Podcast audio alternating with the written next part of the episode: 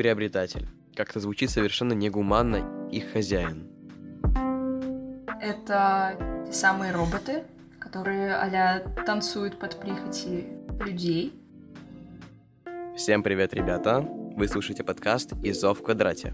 С вами, как всегда, Андрей Наричный, ведущий этого подкаста, поклонник черного квадрата и неопознанный критик. Сегодня у меня в гостях Катя, музыкант, фотограф и студент. Сегодня мы, как всегда, рассматриваем картины разных эпох, пытаемся понять, что нам хотели сказать их авторы, затем читаем критиков и проверяем наши догадки.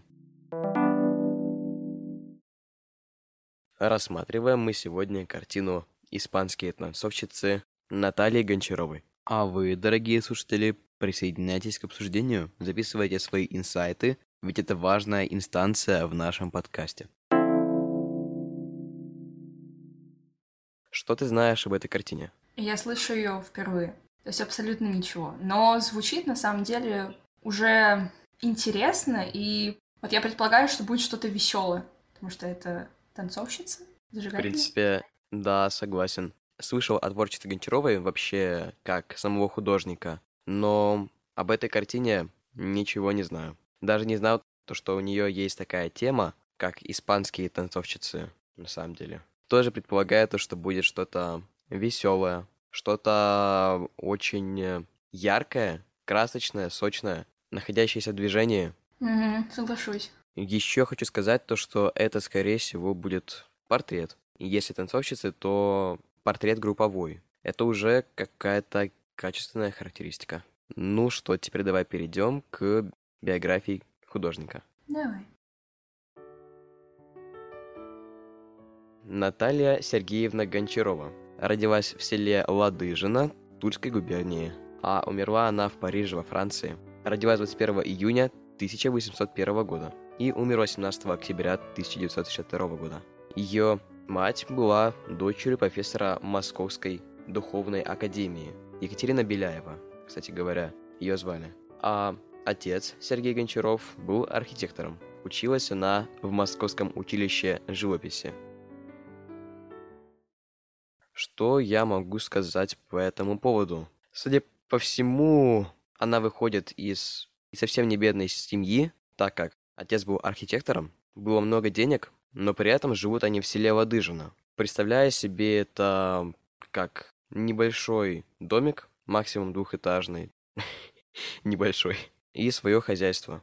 Как из такой глуши, на самом деле, мог выйти талантливый художник нового поколения. А что ты думаешь во-первых, очень интересно то, что она родилась в Тульской губернии, а умерла в Париже. То есть, опять же таки, нехилый такой рост. Но, опять же таки, неудивительно, в принципе, что она стала художницей, и у нее довольно-таки творческая семья. Да, согласен. Отец архитектор, а вот мать и дочь профессора. Насчет твоего замечания о том, то, что, да, серьезный сильный рост, опять же говорю, как из такой деревни мог выйти талантливый художник, который находился в авангарде затем нового поколения художников. Насколько знаю, ее творчество было связано с инновационными течениями вроде супрематизма, а также кубизма и наивного искусства. Самая известная ее картина — это, если не ошибаюсь, «Попугаи». В таком случае ей действительно было проще раскрыть себя в Париже. Верно. Она выходит вроде из течения под названием «Бубновый валет». Знаешь, слышала о таком? Нет, если честно, ни разу. Вот, а я, так как очень много слушаю подкастов об искусстве, знаю, что такое бубновый валет, и знаю то, что у него была выставка вроде как в Париже. Может быть, именно поэтому она, в конце концов, и завершила свою жизнь там. Могу ошибаться. Сразу же говорю. Не, ну, по крайней мере, это звучит логично. То есть она поехала туда, да. где ей ближе. Что ей ближе?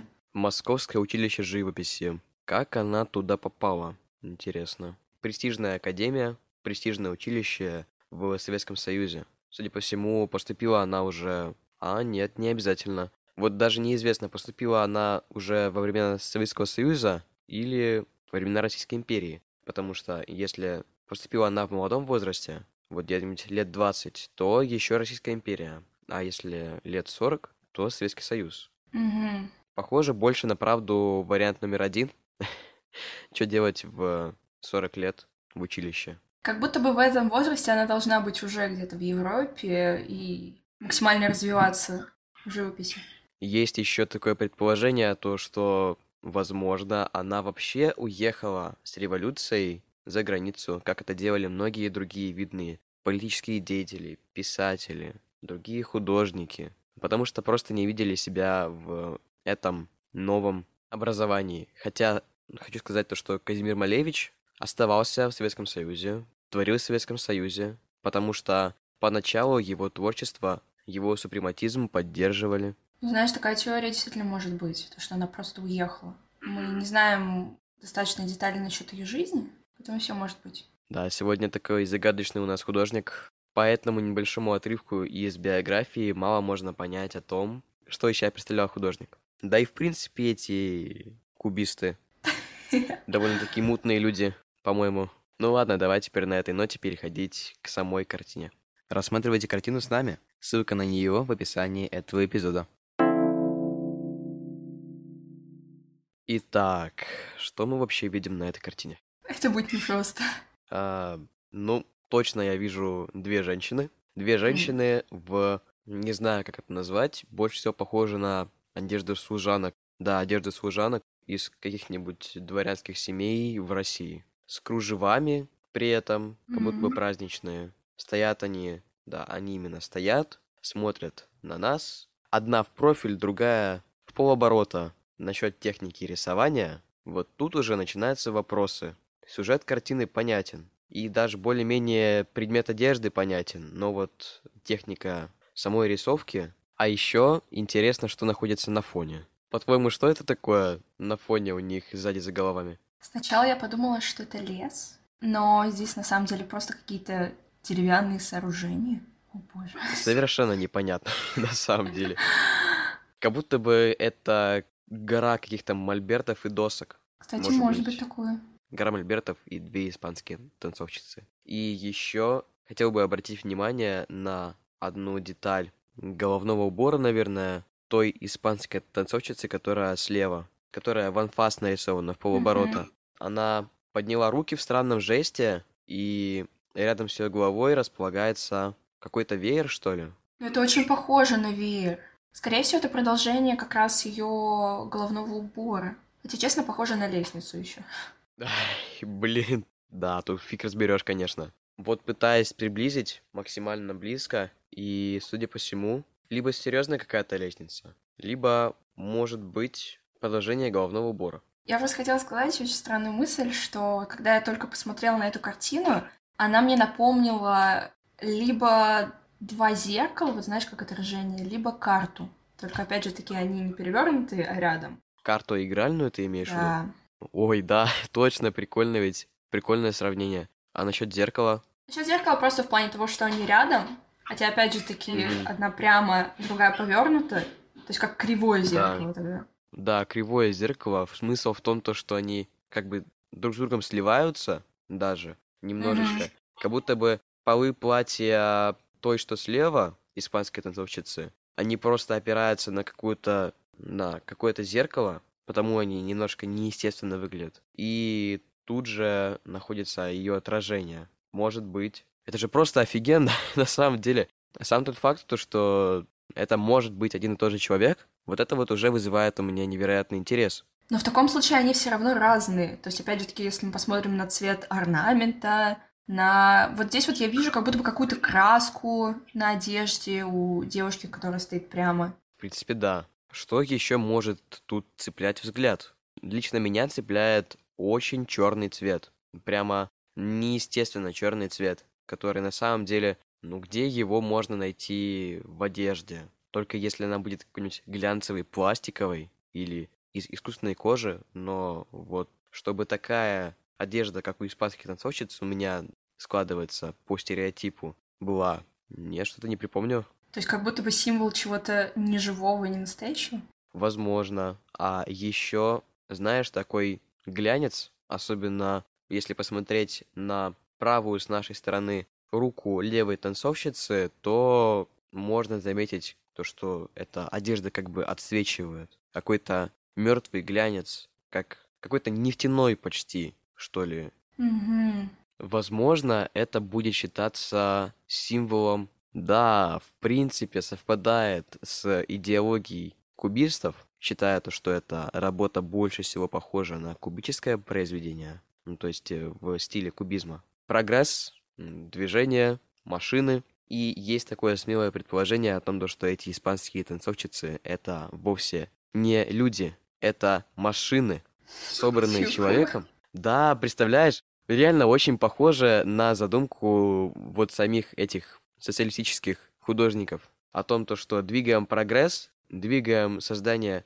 машин, и вот эти вот испанские художницы на самом деле что-то неживое, можно найти какие-то отклики чего-то неживого в их чрезмерно темных одеждах, неестественно темном свете, считая то, что это какие-то андроиды из 20 века, как их представляли раньше, просто созданные для театра или для специального концерта, оперы. Как тебе такая идея? Угу.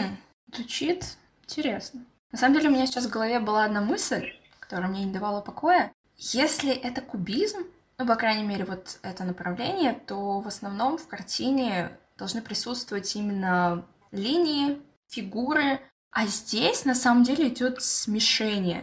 То есть, если мы посмотрим на и головной убор, там идут вот эти вот всякие плавности, кружочки, на орнаменты. Вот это вот все-таки создает какую-то живость и реальность. В принципе, да, в отличие от остальных частей тела всех танцовщиц, именно орнамент выглядит более-менее живо и даже похож на настоящее искусство. Дилетантский. Ну, по-дилетантски сказал, конечно. Ну, похож на классическое искусство. То есть, как бы это нарисовали какие-нибудь художники вроде да Винчи или Вермеера. Еще, конечно, вопрос в названии, почему испанские танцовщицы? Испанские танцовщицы. Вот я тоже думаю, то, что последнее, что пришло мне в голову, когда я посмотрел на них, это испанские танцовщицы. На самом mm-hmm. деле очень похожи на служанок. На танцовщиц не похожи. Да и непонятно, почему испанские. Может быть, если смотреться в черты лица, то можно заметить какие-то испанские черты. В принципе, ничего испанского я найти не могу. Типичное лицо, ну вот ничего не поймешь на самом деле. Возможно, но мы же, кстати, не знаем ее биографию полностью. Скорее всего, возможно, когда она была в Европе, она съездила в Испанию, ее там что-то вдохновило, и она нарисовала это. В принципе, да, может быть. Кстати, они еще очень такого нереалистичного высокого роста. То есть они просто от конца картины до начала картины. Если честно, рост я определить не могу. Как ты его определяешь? Ну, в просто... плане, они выглядят очень-очень высоко и как-то по моему мнению, немножечко непропорционально даже, возможно. Да, ты имеешь в виду то, что они вытянуты, да. у них длинные ноги, возможно. Длинные ноги и достаточно короткие руки. И длинная Это шея, да. Кстати. Да, длинная шея, вообще профиль длинный. Может угу. быть, именно таким образом хотела художница показать то, что они испанки. Согласно стереотипу, они вот такие всегда вытянутые и очень стройные. Может быть, кстати. Хотя одежда у них, конечно, немного убирает им стройности. Слишком она пышная, такая принципе, большая. Да-да-да. Скрывает их. Хотя если возвращаться к той идее, то что это на самом деле не люди, а андроиды, роботы из 20 века, то, в принципе, тут уже не важно, насколько похоже это произведение человеческого искусства на испанских танцовщиц. Просто вот э, придумал так, чел называть этих андроидов. Их приобретатель. Как-то звучит совершенно негуманно их хозяин. Поэтому и не хотел сказать. Ну, получается, если, опять же таки, смотреть на все эти теории и заговоры, это те самые роботы, которые а танцуют под прихоти людей, выполняют их поручения. Хотя, честно, очень-очень странная теория, учитывая, что это было в 19 веке.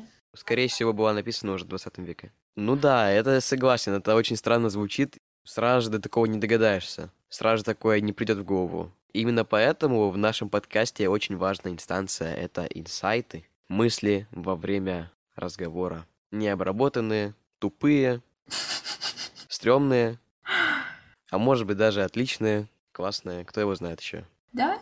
Если посмотреть на их руки, то есть видишь, одна как-то так, другая в крест. Причем я бы могла понять, что, допустим, если это про танцы, то только правая похоже на то, что она танцует. Смотри, кстати, если мы идем по каким-нибудь теориям и заговорам, то справа, которая стоит прямо и скрещенные руки, знаешь, как будто бы отображает подчинение, а левая уже так это.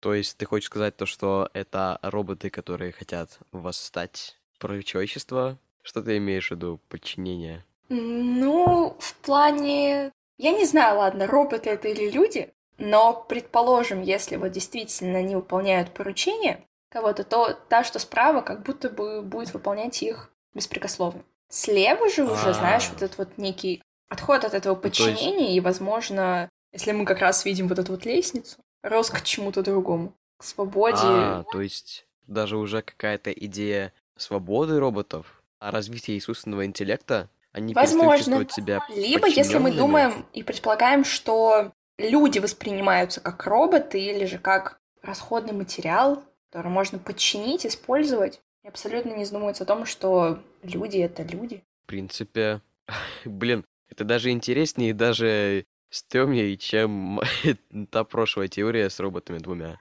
А вот еще я хочу продолжить э, эту стремноту, что если это вообще один и тот же робот, только в разные свои фазы. Типа справа пока что смирение, подчинение, а слева тот же робот начинает отходить от своей программы, изменять свою систему, как бы становиться самостоятельным организмом. И вообще здесь Наталья Гончарова хотела показать на примере этих спасских танцовщиц восстание, эволюцию искусственного интеллекта. Кстати, еще вот вдобавок к тому, что ты сказал, предположим, у девушки справа ее орнамент, он немножечко все-таки бесцветный и больше уходит в черноту, в то время как у девушки слева он обретает краски, вот этот золотистый оттенок. Отчасти, может, рассвет новой эпохи. О, это мы уже совсем ушли в какую-то мистику. Какие-то заговоры и притягивание за уши. Но, в принципе, почему нет? Зашли мы уже слишком далеко, чтобы останавливаться.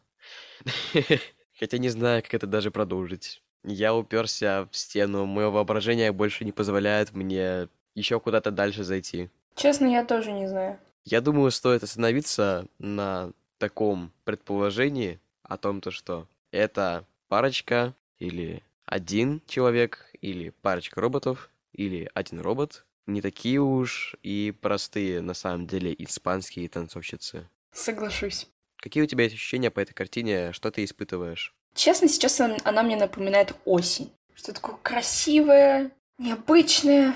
То есть тебе навевает именно ощущение осени? Кстати говоря, интересный вопрос. Какие есть ассоциации с картиной? Именно с каким сезоном, временем года, месяцем, может быть, температурой, какими-то абстрактными физическими явлениями? Впервые такой вопрос задаю на самом деле. Вот смотри, если мы посмотрим на задний план, я не могу избавиться от ощущения того, что я вижу там деревья. И как будто бы небо, оно такое темноватое. Темноватое? Может быть, гроза начинается? Как Возможно. То есть, если мы подумаем, что, предположим, это осень, скорее всего, где-то октябрь, по символизму, скорее всего, осень это уже что-то такое, знаешь, как... Блин, у меня только ассоциация, что осень — это зрелость. Но здесь немножечко другое должно быть. Мне кажется, если темный фон, если темное небо, то, может быть, это связано с наступлением чего-то нехорошего, ну, как это выразиться, несчастья, бедствия, зимы, в принципе, если осень. Mm-hmm. Может быть, Наталья Гончарова хотела изобразить позднюю зиму. Как типа что-то идет э, к своему концу, Позднюю опять же таки. Да, закат человечества. Может быть, даже так. Кто знает. Давайте теперь перейдем к чтению критиков. Посмотрим, что на самом деле значит эта картина что она может значить, когда была написана и в какой период творчества Натальи Гончаровой. Давай. Картина «Испанские танцовщицы» была написана в 1918 году. Частно хранится в частной коллекции, непонятно где, видимо, на загранках этого мира. Видимо, ее скупили какие-то роботы. Вангую. Революция 17 года застала Гончарову и Ларионова в Париже. Они уже до революции были в Париже. То есть Гончарова и Ларионов — это семейная, судя по всему, пара, у них коллаб. Вот, и они сейчас находятся в Париже. Оба там творят, я имею в виду искусство творят. И, и революция, в России происходит. Гончарова продолжала работать над оформлением театральных постановок, пробовала себя в моде, делала эскизы для Шанель. Гончарова делала эскизы для Шанель. Учитывая то, что она работала на Шанель, становится очевидным, почему она использует такие орнаменты и почему вообще пишет испанок в этот свой период жизни. Разрабатывает очень много различных эскизов, одежды, головных уборов и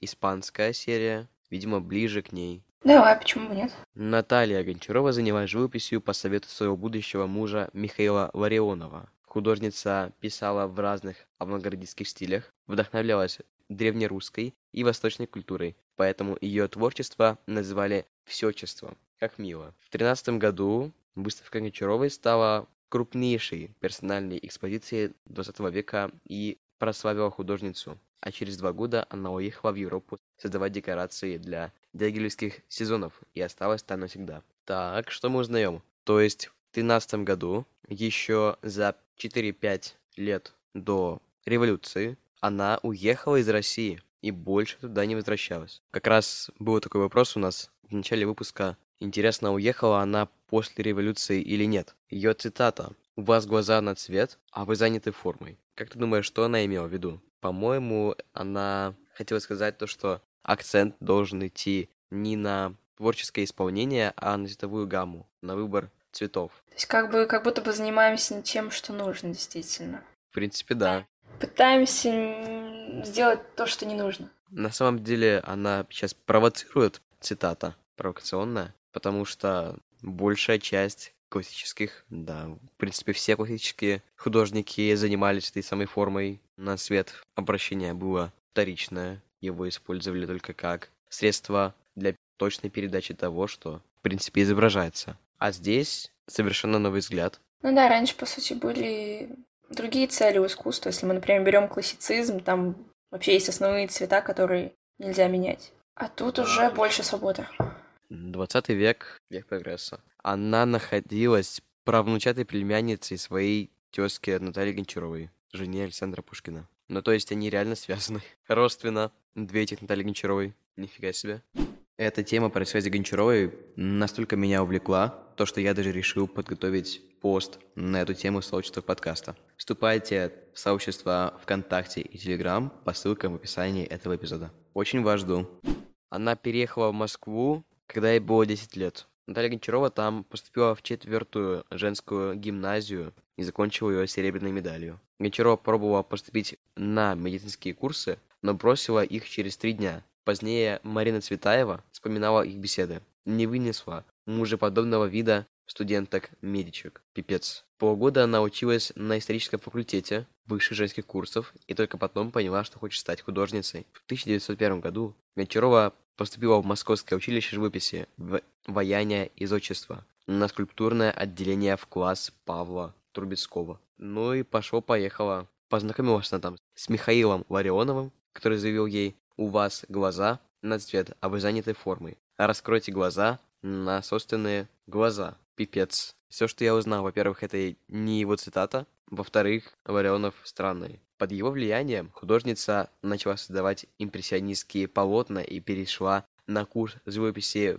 к Константину Коровину. Однако Гончарова продолжала заниматься и скульптурой. В 1904 году она получила малую серебряную медаль за анималистические этюды. Так, ну то есть э, животными этюды, как я понимаю. То есть она попробовала сначала медицину, историю, потом поняла, что хочет заниматься живописью, потом ушла еще в архитектуру. И скульптуру лепила, и историей занималась. И на медкурсах была, короче, что она только не делала, на самом деле. Разнообразный человек. Увлеклась она потом фавизмом еще, начала писать в примитивной манере, примитивизм. Начала использовать в своих работах крестьянские мотивы и иконописные приемы. Да, с этим, с этим эпизодом творчества теперь мы знакомы. Пока листали здесь сайты с биографией и с критикой. Также она оформляла скульптурные фризы некоторых московских особняков и разрабатывала дизайн обоев. Нифига себе вот это разнообразие специализаций. Ну и, конечно же, в 1909 году она создала